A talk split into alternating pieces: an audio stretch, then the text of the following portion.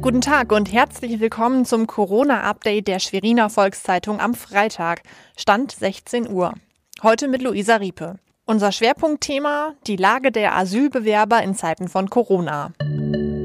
Das sind die regionalen Entwicklungen im Überblick. Menschen mit Corona-Verdacht, die nicht selbst in ein Testzentrum kommen können, bekommen künftig Besuch von einem mobilen Testteam.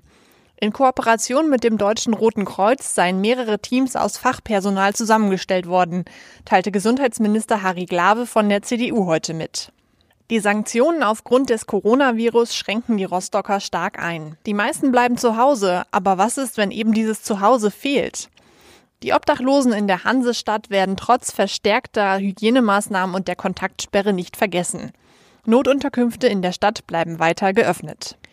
Das Coronavirus hat jetzt auch erste Altenheime in Mecklenburg-Vorpommern erreicht.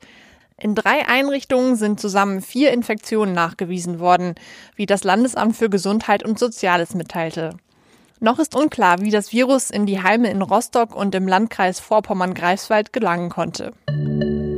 Trotz der weltweiten Corona-Pandemie hat Mecklenburg-Vorpommern weiter ausreisepflichtige Asylbewerber abgeschoben. Seit dem 9. März wurden nach Angaben des Innenministeriums vier Menschen nach Serbien gebracht. Rückführungen seien nach wie vor nicht ausgesetzt, so eine Sprecherin.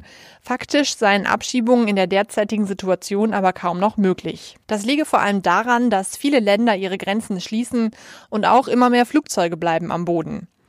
Allerdings hat Mecklenburg-Vorpommern seit dem 10. März 28 neue Asylbewerber aufgenommen.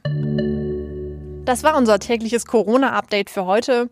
Weitere Nachrichten und Hintergründe zum Virus gibt es jederzeit auf svz.de-corona. Bleiben Sie gesund.